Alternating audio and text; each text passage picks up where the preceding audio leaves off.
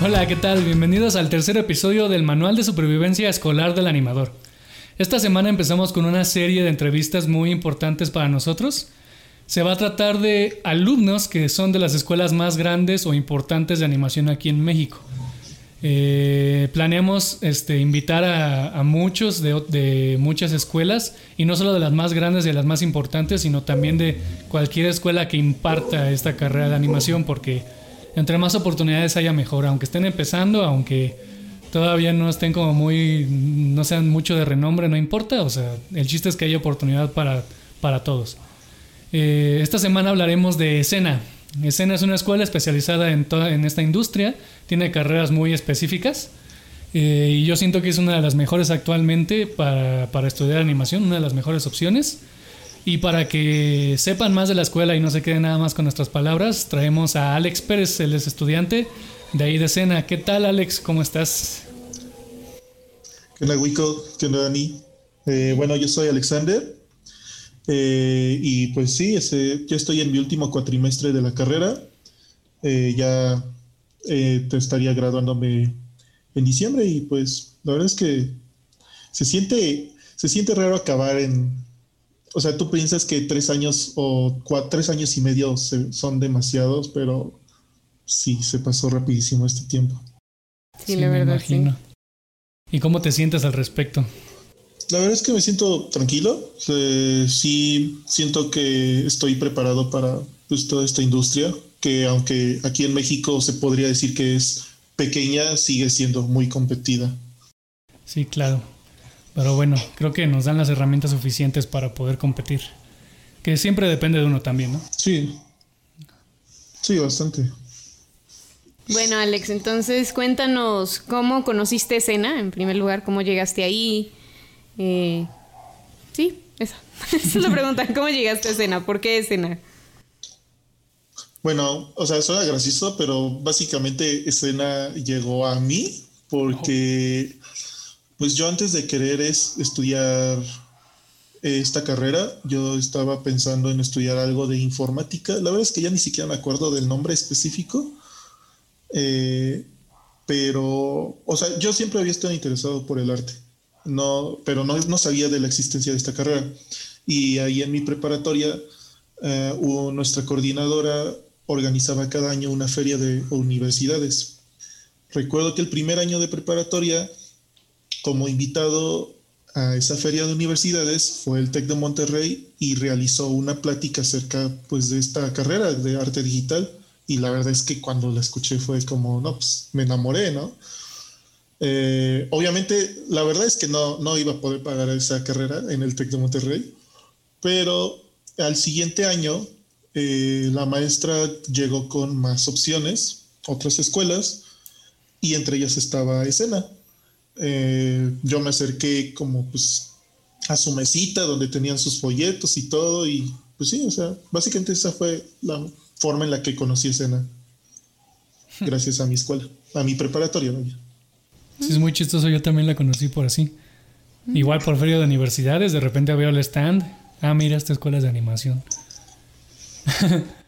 Sí, y es que no sé si contigo pasó igual, pero, o sea, a diferencia de todos los otros stands que eran con folletitos y plumas y eso, por lo menos ahí donde fue mi prepa, el stand de escena era una Mac con turntables de todos los trabajos de alumnos y pues obviamente ves una Mac entre todos los stands y te llama la atención, entonces yo creo que ahí también pues, se supieron vender. Sí, la neta es que si algo sabe hacer escena es venderse, yo siempre los he visto muy muy vivos en esa parte de la publicidad. Y Tienen una imagen bonita, la verdad. Sí, sí, la verdad es que su imagen es muy buena. Sí, saben vender su imagen.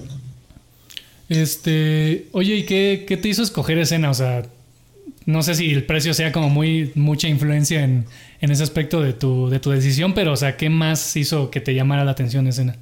Pues la verdad es que eh, justamente la forma en la que me contaron de ella cuando fui a preguntar, o sea, pedí información, eh, te hacen sentir como en casa, vaya.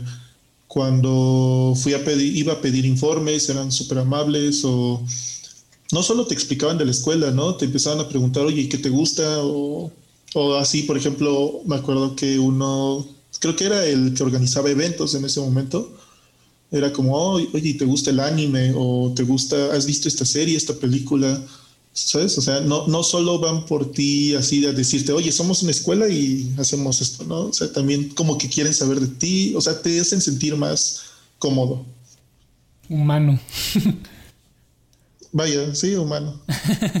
pues sí, es que muchas, muchas universidades nada más te ven como una matrícula. Pues sí, eso es muy importante, la verdad. Que actúe como si fueras una persona, ¿no? No alguien más en la lista de todos los alumnos. Sí, y Sí, es que aparte, como también escena, para cuando yo entré, creo que escena llevaba apenas unos cuantos años, o sea, no llevaba más de tres, creo. Entonces, pues también era como de, pues aquí la verdad, justamente lo que dijiste, no eres solo una matrícula, eh, no sabemos el nombre de todos y pues sí, entré y no pasó mucho tiempo para empezar a conocer a todos los alumnos, o aunque no me llevara con ellos, al menos podías preguntar, oye, ¿cómo se llama esa persona? Y pues te decían, ah, se llama tal. O no, no era como el clásico de, no, pues la verdad ni sé quién es, ¿no? O sea, nunca lo he visto. Entonces, sí. Y justo ahorita que mencionas eso de tus compañeros, ¿cómo has visto la convivencia? ¿Cómo te has desarrollado ahí ya socialmente en, en la escuela y, y con los profesores también? ¿Cómo es la universidad en ese aspecto? Pues yo creo que aquí fue un poco una ventaja el hecho de que al entrar a una universidad en la que nadie se conoce es como, pues es que todos tienen que socializar de alguna u otra forma. Eh, creo que, de hecho, yo, yo entré a escena solo teniendo una compañera de preparatoria, pero aún así, o sea, es un mundo completamente nuevo. Entonces, pues la verdad es que es, por lo menos en mi generación, yo sí pude sí pude llevarme bien con todos. Eh, y es algo que está muy cool ahí. todos se hablan, no hay como que no hay ese como tipo de odio de, ah, no me, no me cae bien, o, ¿sabes? O sea, está, está bastante agradable el ambiente. Y en cuanto a profesores, la verdad es que al principio fue raro, porque pues toda mi vida había sido como de, es profesor, le tienes que hablar con respeto de, ah, maestro, o profesora, o miss y pues entro ahí y le di, o sea, mi primera clase fue con un profesor de dibujo llamado Javier y pues era como, hola, o sea, entramos y era como, oh, profesor Javi o profesor Javier y literal el primer día nos dice, no me digan profesor, solo díganme Javi y pues como que al principio se siente raro, pero eso es como parte de, de hacerte sentir más como pues parte de, la escuela, ¿no? O sea, no ser como alumno, no pintar tan, tan marcada la raya alumno-maestro. Sí, claro. De hecho, sí, igual nos pasó en Coco así a nosotros. Sí. Agarramos tanta confianza con los profes después de ver cómo eran, que yo hasta en la primera entrevista, en el primer episodio, le dije a uno que era un meme, o sea. sí, de hecho. A mí se me hace como algo también creo que es bastante mexicano, ¿no? De respeto. Y está bien, es como educación. Pero yo me acuerdo que desde el kinder en Colombia hubo una maestra, no sé por qué nunca se me olvidó, no sé, no me pregunten cómo me acuerdo del kinder. Pero sí hubo una maestra que me decía, no me digas maestra, dime, ay, sí no me acuerdo de su nombre, dime tal. Y yo le dije, ¿por qué? Me dijo, pues porque yo no soy solo una maestra y tú no eres solo una, una alumna. Y no sé si fue que yo tuve mucha suerte en Colombia de que Estuve en muchas escuelas y prácticamente todas las escuelas eran iguales en ese sentido, sobre todo la última en la que estuve. O, o, qué, pero aquí llegué a México y hiciera como Miss y así. A mí no me molesta, la verdad, pero sí se notaba como un cambio cultural en eso y luego volví a Coco y era como volver a mis raíces. Entonces sí. sí, es bastante extraño, la verdad, después de estar unos años aquí. Pues tal vez también es el hecho de que como los procesos son en esta carrera son más jóvenes que en otras. Mm, Creo que tal es como, no, me siento más viejo si me dices maestro. sí, eso sí. También el otro día leí un post de que ya eran señoras las de 25 a 30 y yo como... ah, caray. Soy una señora. Estás a punto de ser una señora. Estoy a punto de ser una señora. Un veintidoña. Dios mío. Oye, ¿y cuál, cuál ha sido tu materia favorita de la carrera? Bueno, antes que nos respondas eso, primero, este, más bien tu carrera, o sea, ¿en qué está enfocada tu carrera? ¿Cómo se llama tu carrera? ¿Y qué, qué has aprendido en todo eso, no? Bueno, eh, en escena hay dos carreras. Está la de animación y modelado, así se llama, y la de concept art. Eh, yo, estoy, yo estoy en la de animación y modelado 3D. Y pues justamente la escuela se enfoca en que salgas sabiendo de todo un poco, o sea, como un generalista. Eh, entonces empezamos desde lo más básico de que es modelado 3D hasta ya empezar a ser texturizado como más acercado al hiperrealismo o hacer incluso simulaciones y todo ese tipo de cosas. Entonces sí, o sea, te dan como un, un poquito de cada cosa. Y pues sí, o sea, es lo que, lo que más he tenido. Aparte de eso, aunque seamos de 3D, pues nos dan esa parte de del arte 2D. Entonces no nos quedamos solo con saber modelar, pero no sabemos dibujar. Y sí, o sea, yo no soy bueno dibujando, pero pues sí te sientan bastante bien esas bases de que aunque no sabes dibujar, pueden ponerte enfrente un dibujo y decir así como, no, pues está bien la perspectiva o creo que está mal la perspectiva aquí o la iluminación o este punto focal no me gusta, cosas así, ¿no? O sea, sí te, te sientan bastante bien esas fases de ambos lados, o sea, no, no discriminan el hecho de que seas de 3D y solo tengas que saber 3D. Sí, está muy bien eso, siempre hay que tener como hay que conocer las otras áreas, ¿no? O sea, hay que conocer ellos lo que hacen, porque siento que es muy importante al, momento de trabajar en equipo, en un estudio o en cualquier proyecto. y también es valioso aquí en México, ¿no? Porque en la industria, pues es tan chiquita que necesitamos gente que sepa hacer un poquito de todo y que entienda de un poquito de todo. Entonces, pues sí. sí, y justamente eso es algo como de ventaja, ¿no? Que salgas como un generalista. Sí y ya poco a poco te especializas. Sí, claro, sí, aquí, aquí siempre va a ser más valioso un generalista. Bueno, de hecho, justo ayer tuve una clase con, con mi profe de Render Farm y sí, o sea, estaba muy insistente que pues, o sea, hay que ser generalistas en el sentido de que hay que saber hacer de todo, este, refiriéndose a que hay que saber resolver problemas, resolver shots tú solito y eso es muy valioso para la industria. Este, oye, y en, y en, todo lo que te enseñaron, este, en todo tu campo, ¿cuál es tu materia favorita o qué es lo, tú a lo que te quieres especializar? Pues yo actualmente estoy muy interesado en ser animador 3D. Empecé con animación 2D, la verdad es que amé animación 2D y de ahí dije, no, pues si me gustó 2D, me va a encantar 3D. Y sí, cuando empecé a tener animación 3D, que eran, son de las últimas de que tomamos en la carrera, pues sí, me encantó. Y eso es lo que quiero, pues lo que me gustaría dedicarme. Eh, queremos saber para ti qué es un, cómo es un buen profesor, porque pues eso es como algo, es un, un tema muy relativo, pero tal vez pueda que tu pensamiento coincida con otras personas que están ahí afuera escuchándonos. Entonces, pues queremos saber qué opinas al respecto. ¿Cómo crees que se comporta un buen profesor? más que se comporta, ¿cómo enseña? ¿Y qué es lo importante para ti a la hora de estar en una clase con alguien? Bueno, eh, para mí lo que es un buen profesor, eh, sobre todo en esta carrera, que es relativamente nueva en México, eh, lo que yo considero que sería un buen profesor, empezando que pues igualmente por lo mismo de que aquí en México no se aprecia del todo, pues todo esto del arte y todo ese tipo de cosas, pues sabemos que no todos tienen la oportunidad de formarse desde muy pequeños como artistas, vaya. Entonces, para mí sería que un buen profesor sería aquel que, que no discrimine a aquel que tiene más talento que otro, sino que a todos los vea por igual y les enseñe igual a todos. O sea, que no deje atrás a los que ve que no crecen tan rápido como otros, sino ir llevando a todos juntos.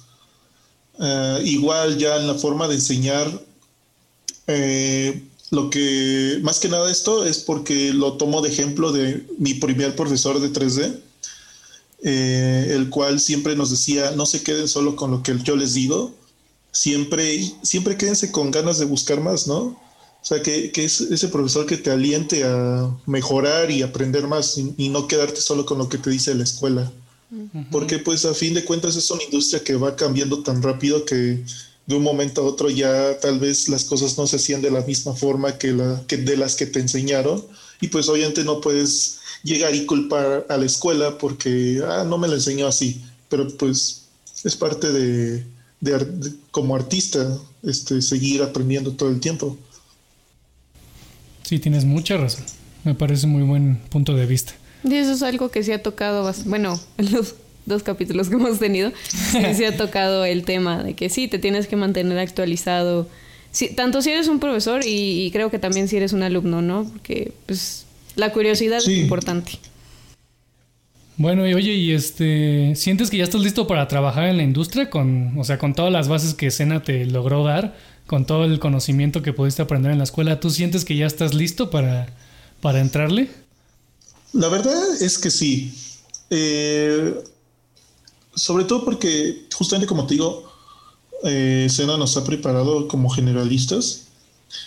Y más que nada siento yo por los procesos que me han tocado no sé cómo sean todos realmente, porque ahorita ya hay varios y no conozco a todos. Pero pues todos me han alentado todo el tiempo. bueno, no solo a mí, sino al grupo.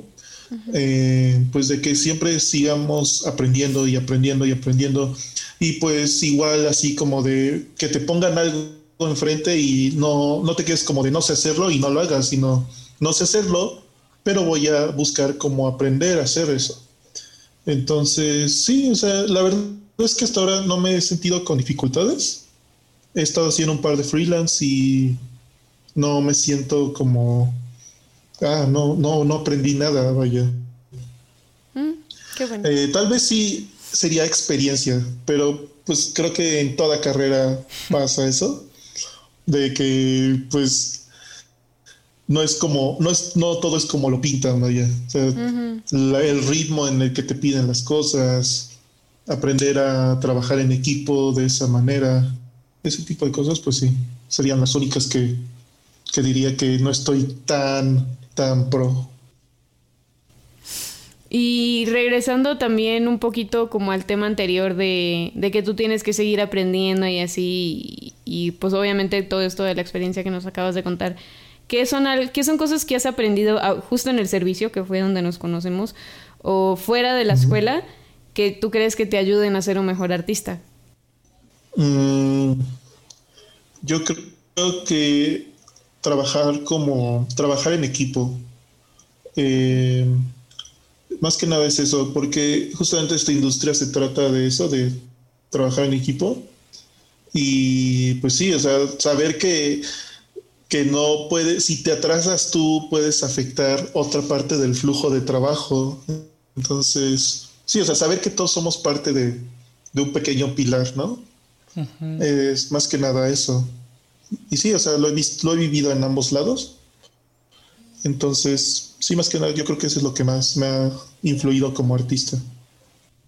Sí, es que pues algo que no nos pueden enseñar las escuelas, es algo que debemos de aprender nosotros por nuestra cuenta, es eso, ¿no? Como eso, o sea, trabajar en equipo, o sea, porque es, es algo muy complejo, la verdad, o sea, pues aparte del hecho de que tienes que, pues tú cumplir, tú entregar tus cosas, o sea, también hay que saber cómo tratar a la gente. O sea, tratar con, o sea, tratar a la gente, o sea, ver cómo nos llevamos con los demás, porque sí, o sea, cualquier, no sé, pueden, pueden surgir muchos problemas, ¿no? De, de, no sé, de cualquier situación o problema que surja entre una u otra persona del equipo. Sí. No, y creo que también tener como esas como rencores y animosidades y así hace que el trabajo no termine siendo tan bueno porque pues no le echas tantas ganas, como que si te sientes frustrado con tu ambiente de trabajo, pues es muy difícil que tú des lo mejor de ti, ¿no? Porque simplemente como que no te da la, bueno, por lo menos a mí me pasa me pasa mucho y, es algo pues en lo que debo trabajar obviamente pero siento que pues sí es importante dejar como esas cosas personales de lado y saber que el trabajo es el trabajo y pues ya tu vida personal es otra cosa y, hay que sacar lo mejor de nosotros en este ambiente para que saquemos un buen producto sí a fin de cuentas no puedes dejar que te afecte eso a gran, a gran escala. Sí. Sí, al final hay que sacarlo, ¿no? Como siempre dicen, hay que sacarlo. Sí. Además, eh, pues como siempre nos dicen algunos maestros de desde, desde aquí tienen que aprender, o sea, ya sabemos que cuando eres alumno, si fallas, pues solo te afectas a ti mismo. Pero justo esta industria va creciendo apenas. Y los que salgan de aquí, o sea, de tu escuela, de la mía o, de cualquier otra escuela en esta carrera, van a ser tus, tus compañeros en un futuro. Y si ellos se van con una mala impresión tuya o tú te vas con una mala impresión de ellos, eh, pues sí, no va a ser, o sea, va a ser como, no, pues estamos buscando un animador y pues tú vas a pensar primero en tus, bueno, no, no solo amigos, pero todos tus compañeros que dices, ah, esta persona animaba bastante bien. Sí. Sí, bueno, eh, bueno, recomendación del manual a todos los estudiantes y, bueno, y, futuros estudiantes o futuros animadores. Sí, este, anímense a armar sus equipos, o sea, anímense a hacer sus proyectos con, compañeros de la escuela o no, no necesariamente la escuela, no, o sea, cualquier persona o amigo que conozcan que, sepan que se quiere dedicar a esto, anime, o sea, anímense a hacer esos proyectos porque justamente como dice Alex, este tipo de cosas no, la, la, escuela no nos puede enseñar, o sea, son cosas que nosotros tenemos que aprender por nosotros mismos. Y también es importante buscar trabajar en equipo para saber qué, qué ritmo te gusta a ti, qué, con qué gente te gusta trabajar. No siempre vas a trabajar con gente que te va a gustar, la verdad, pero pues sí para que tú sepas en, en ti, para ti, que es un buen compañero, porque tal vez para otra persona es algo distinto y tal vez si tienes eso en mente, pues pueden llegar a un punto medio. Bueno, y hablando de cosas que no puedes aprender en la escuela, Alex, te conocimos en el servicio, en un estudio que se llama Mali Arts. Obviamente, al igual, al igual que trabajar en cualquier equipo, trabajar en el servicio, ya trabajar para un jefe, para una producción, pues te empieza también a como abrir el panorama, ¿no? A enseñar qué, dinos qué aprendiste de esa experiencia en el servicio, que todavía estamos, de hecho. ¿Qué has aprendido en esta experiencia de servicio que, que, que puede que no tuvieras esa oportunidad en la universidad. ¿Y cómo cambió de, estar en presencial? Porque estábamos en presencial y luego se fue todo y, ahora estamos en cuarentena. Entonces, ¿cómo te has sentido también al respecto? Pues ahí sí lo que más me ha abierto los ojos es el ritmo en el que se tienen que entregar las cosas. Que mm, no es lo mismo de como la escuela de, ah, sí, o sea, tengo un, un mes o dos semanas para hacer este proyecto. Sí. Aquí es como de, oye, necesitamos esto para dentro de una semana y pues tiene que salir, no importa cómo. Eh, justamente igual, pues aprendes a trabajar bajo presión, que bueno, no sé si sea lo más cool, pero pues es algo, es parte de sí. Eh, aprender a trabajar bajo presión em, y hacer las cosas bien bajo presión. O sea, no, no dejarte llevar por, por ese estrés. Pero sí, yo creo que es más que nada eso. ¿Y crees que para ti eso de, los tiempos y, todo eso es, lo más difícil para ti de trabajar en la industria o qué sería lo más difícil para ti? Yo creo que yo creo que sí sería bueno, tal vez eso y, aprender a adaptarse a lo que haya, por lo menos aquí. No puedes todavía darte ese lujo de, oh, yo solo voy a animar o mm. O al menos no empezando. Ya después, pues sí que agarras un poco de renombre o, un poco de experiencia, pues ya puedes darte ese lujo. Pero creo que sí, el principal reto es ese de no, de saber adaptarte a cualquier campo. Por lo menos en 3D, eh, en concepto está como de ese estilo. O sea, no poder, no hacerle como el feo, ah, solo voy a trabajar para videojuegos o solo cortos y si es este publicidad, no lo hago. Pues, o sea, no tienes que aprender de todo. Sí, claro. No, y, o sea, como creo que también lo hemos dicho en los otros episodios, ¿no? O sea, hay que estar abierto a todo, todo lo que nos enseñen. Porque, pues, al final de cuentas te puede terminar gustando algo que, no lo creías, ¿no? No, y de plano cerrarse a la publicidad aquí en México, pues pues no es muy buena idea si te vas a quedar en México, porque eventualmente vas a tener que hacer algo así. Y no tiene nada de malo, hay, se puede hacer algo muy, muy padre en publicidad y, y creo que la animación tiene muchísimo potencial para publicidad. Si lo usáramos bien, la verdad es que vale la pena. Creo que más bien ha tenido una mala reputación porque, pues no sé, tal vez no nos gustan mucho los comerciales que vemos hoy en día, pero yo siento que se podría hacer algo muy bonito en el futuro. Hay empresas muy padres de publicidad. Entonces sí. Sí, no hay, no hay que cerrarse a esa posibilidad. sí, yo creo que ahora mismo el problema es ese hecho de que de repente las empresas malbaratan pues el arte.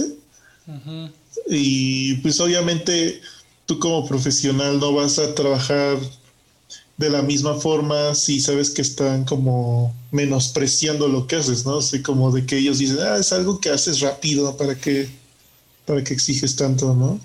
Es que justo, sí, creo que, que se, se, como en el capítulo pasado también el profesor que entrevistamos nos dijo eso, se, menosprecia mucho aquí en México y justo como que al final se deja a lo rapidín y ya, y es un poco triste porque sí, sí puede haber mucho potencial ahí. Yo creo que en publicidad se pueden hacer cosas bien padres. El problema es que al final la gente externa al estudio no lo quiere como que lo quiere para ayer y es como, pero espérame, es que te quiero hacer algo bien padre, dame unos minutos y, y, no.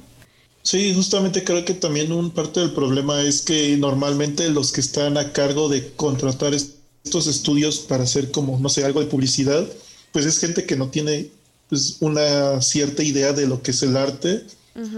Entonces no tiene esa misma, esa misma empatía hacia un artista. O sea, él lo ve más como un negocio o un, o pues un trabajo así de estoy contratando a una persona para hacer esto y no lo está viendo como estoy contratando a un artista pues para transmitir realmente algo en este comercial.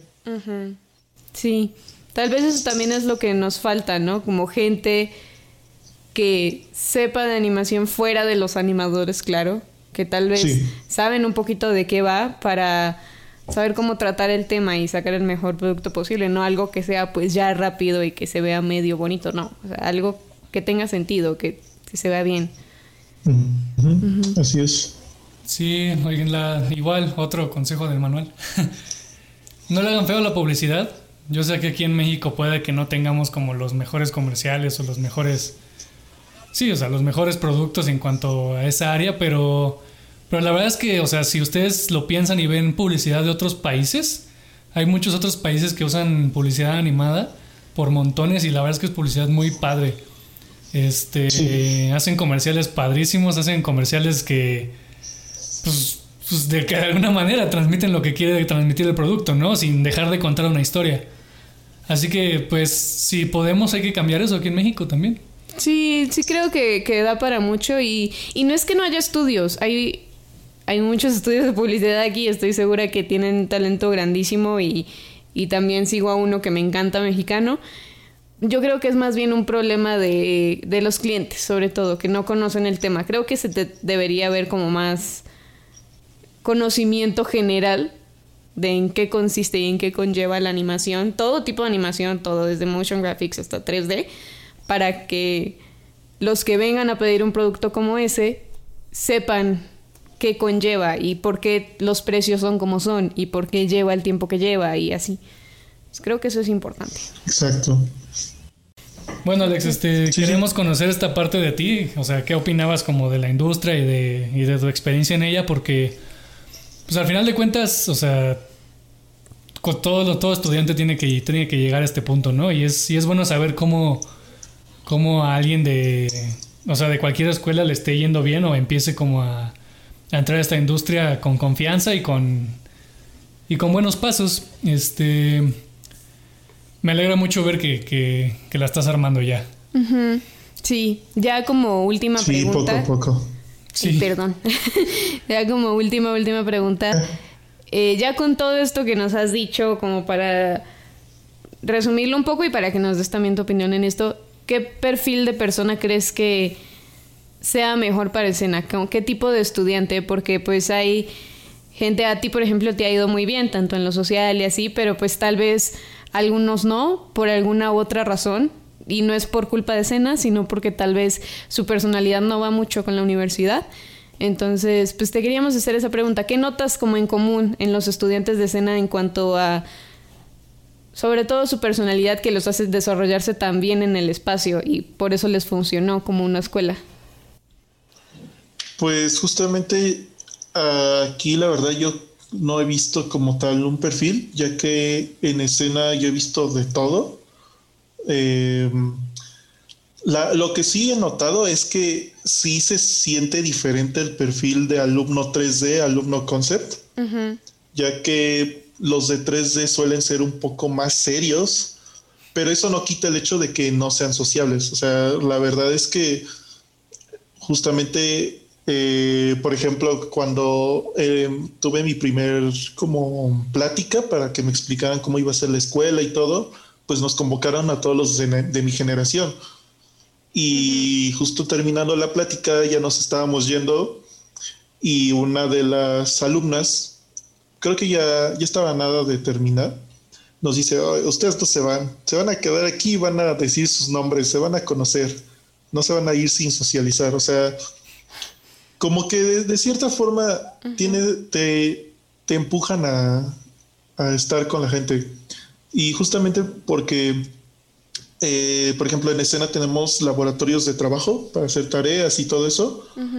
Y pues normalmente eh, los que ya estamos como un poquito más arriba o a mitad de la carrera o incluso dos o tres cuatris más arriba, pues de repente si vemos que alguno de los nuevos está teniendo problemas sin saber quién es o, o, o cualquier otra cosa, o sea, nos acercamos y es como, oye, ¿necesitas ayuda? Entonces, la verdad es que no, no, diría que escena discrimine ciertos perfiles. Yo creo que sí está abierta a cualquier tipo de persona. Entonces, pues sí. no, no, hay como, tal un perfil. Pues a cualquiera puede entrar. No, no es como que vea que, ah, si eres muy serio, no puedes entrar, porque, pues, por ejemplo, yo soy muy serio y pues les consta, ¿no? O sea, o sea, les consta que soy muy serio. Entonces, este, pues sí, yo creo que eso. Pues sí, es que yo, yo creo que al final, pues depende de lo que tú quieras, ¿no? O sea, de, la, de la actitud con la que tú entres, ¿no? Sí, de todas formas hay gente que puede entrar con una buena actitud y no, no le va bien por X o Y razón. Y creo que puede pasar en cualquier escuela. Eh, y pues sí, hay que tenerlo como en cuenta, ¿no? Que tal vez no eres tú, tal vez simplemente no fue tu ambiente y, está bien si te quieres cambiar. Que fue lo que pasó con uno de los alumnos de Coco, entonces sí, pues con, está varios, la verdad, o sea, creo que un, dos o tres que vienen varios de que no, pues que cambien de escuela porque simplemente no fue su ambiente y está perfectamente bien. Pues sí, muy bien. Sí, y de, de hecho, por ejemplo, ahora que lo tocas ese tema, y normalmente el filtro de carrera, pues en todas las carreras creo que hay un filtro así de hasta aquí llegan los que realmente quieren, ¿no? La verdad es que sí, escena de repente demanda bastante tiempo. Entonces, o sea, yo, yo entré y cuando me dijo el director, no, sí, o sea, no, no, dejamos mucha tarea al principio y no sé qué, y tú, pues tú entras así, ah, va a estar tranquilo, ¿no? Pero no, o sea, sí te, si entras con todo, o sea, los profesores se, se, deja, se dejan caer con todo.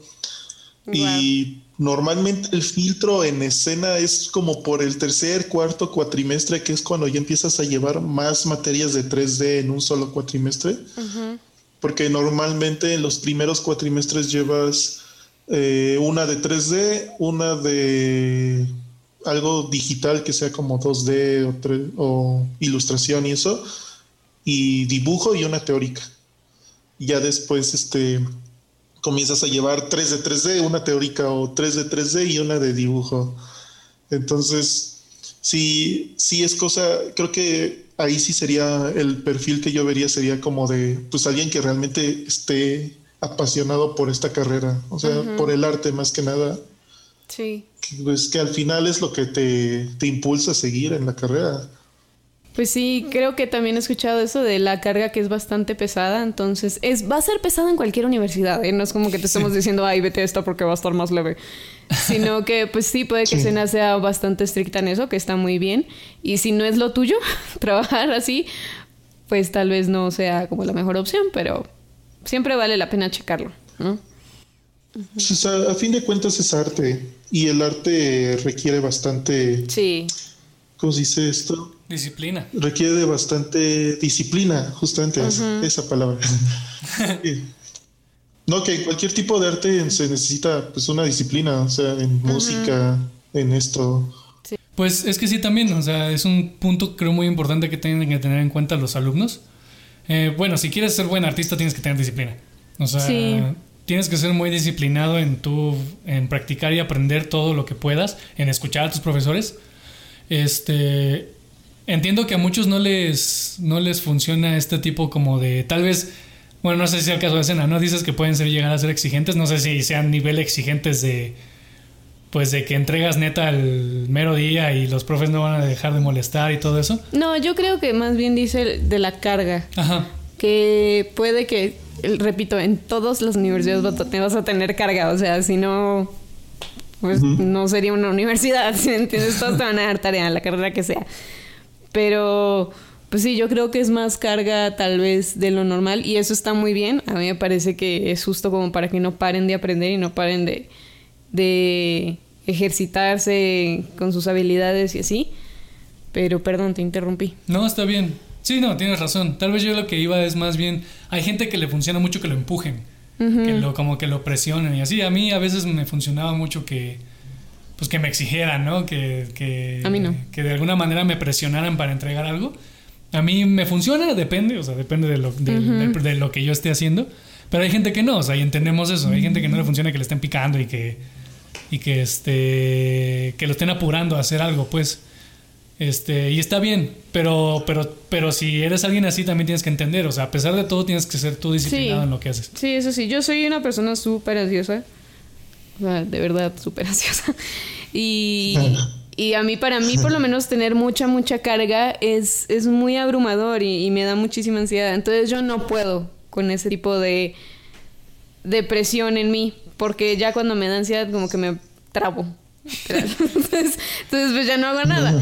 Entonces para mí por lo menos un ambiente más relajado. Sí, sí, de muchísimo. Entonces para mí un ambiente más relajado es mucho más estimulante artísticamente para mí, porque no sé, siento que me da como más espacio para respirar. Entonces pues aún así sigo poniéndome ansiosa por la universidad, porque lo que se tiene que hacer se tiene que hacer. Pero sí siento que si fuera más carga, que fue una de las razones por las que me fui también a la universidad, de mi primera universidad, pues sí hubiera, hubiera sido bastante difícil. Sí, imagino. ¿Y a ti, Alex, qué te funciona? ¿Que te anden picando y presionando o tú te la llevas tranquilo también?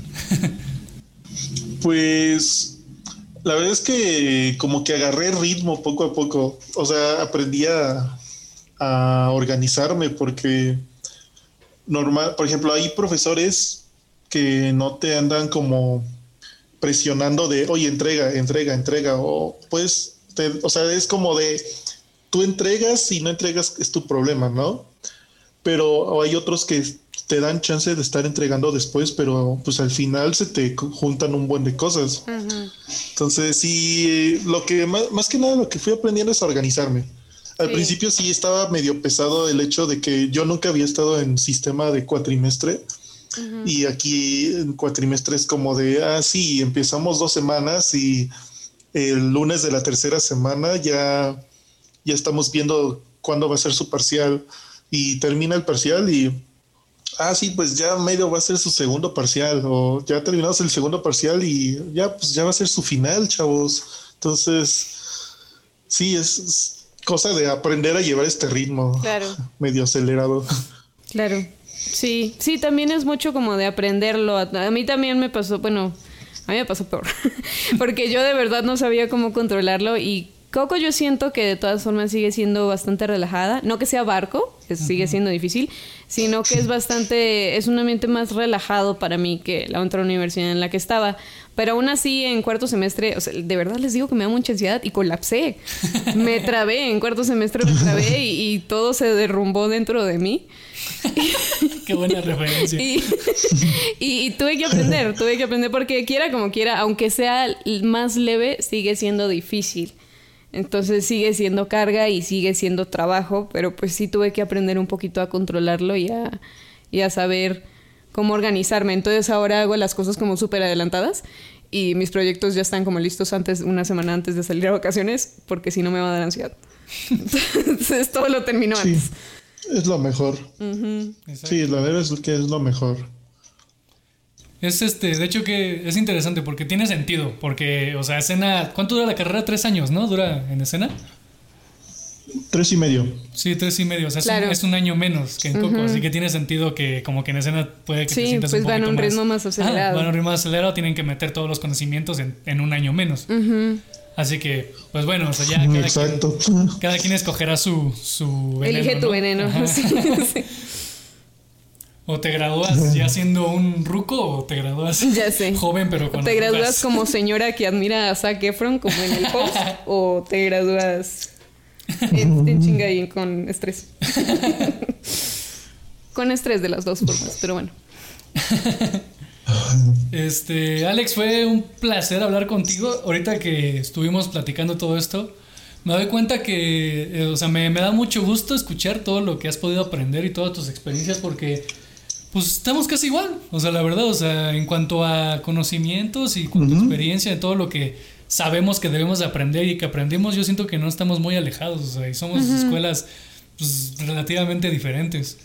Este, me da mucho gusto porque eso significa que la industria va en buen camino. Porque Sí. entre más gente haya, pues más, pues más oportunidades va a haber, ¿no? Sí, tampoco es como justo Sí, el subimos más la calidad. Sí, exacto. Y justo el propósito también era del podcast y todo eso, que no haya, siempre hay como cierta rivalidad entre universidades, ¿no? Siempre, siempre va a haber, sobre todo los en primer semestre, sobre todo los, los nuevos que entran como, no, mi escuela es mejor, y yo no sé qué, y ya los que van como en los últimos semestres, ya es como, eh, pues da igual, Solo ¿no? quiero salir. Sí, sí, exacto, a mí me Solo da igual. quiero yo solo quiero graduarme. Sí. Sí, de hecho, sí, yo, yo entré a Coco, yo entré con esa actitud por la mala experiencia que tuve en mi otra escuela. Sí. Tuve, entré con esa actitud de que, nada, Coco rompe madres. y que no sé Ajá, qué". sí, pero- pues ya después te vas dando cuenta, inclusive, o sea, inclusive yo he trabajado con compañeros de, de esa escuela. Luego sabrán cuáles, ¿eh? Sí saben cuáles, yo creo. Este...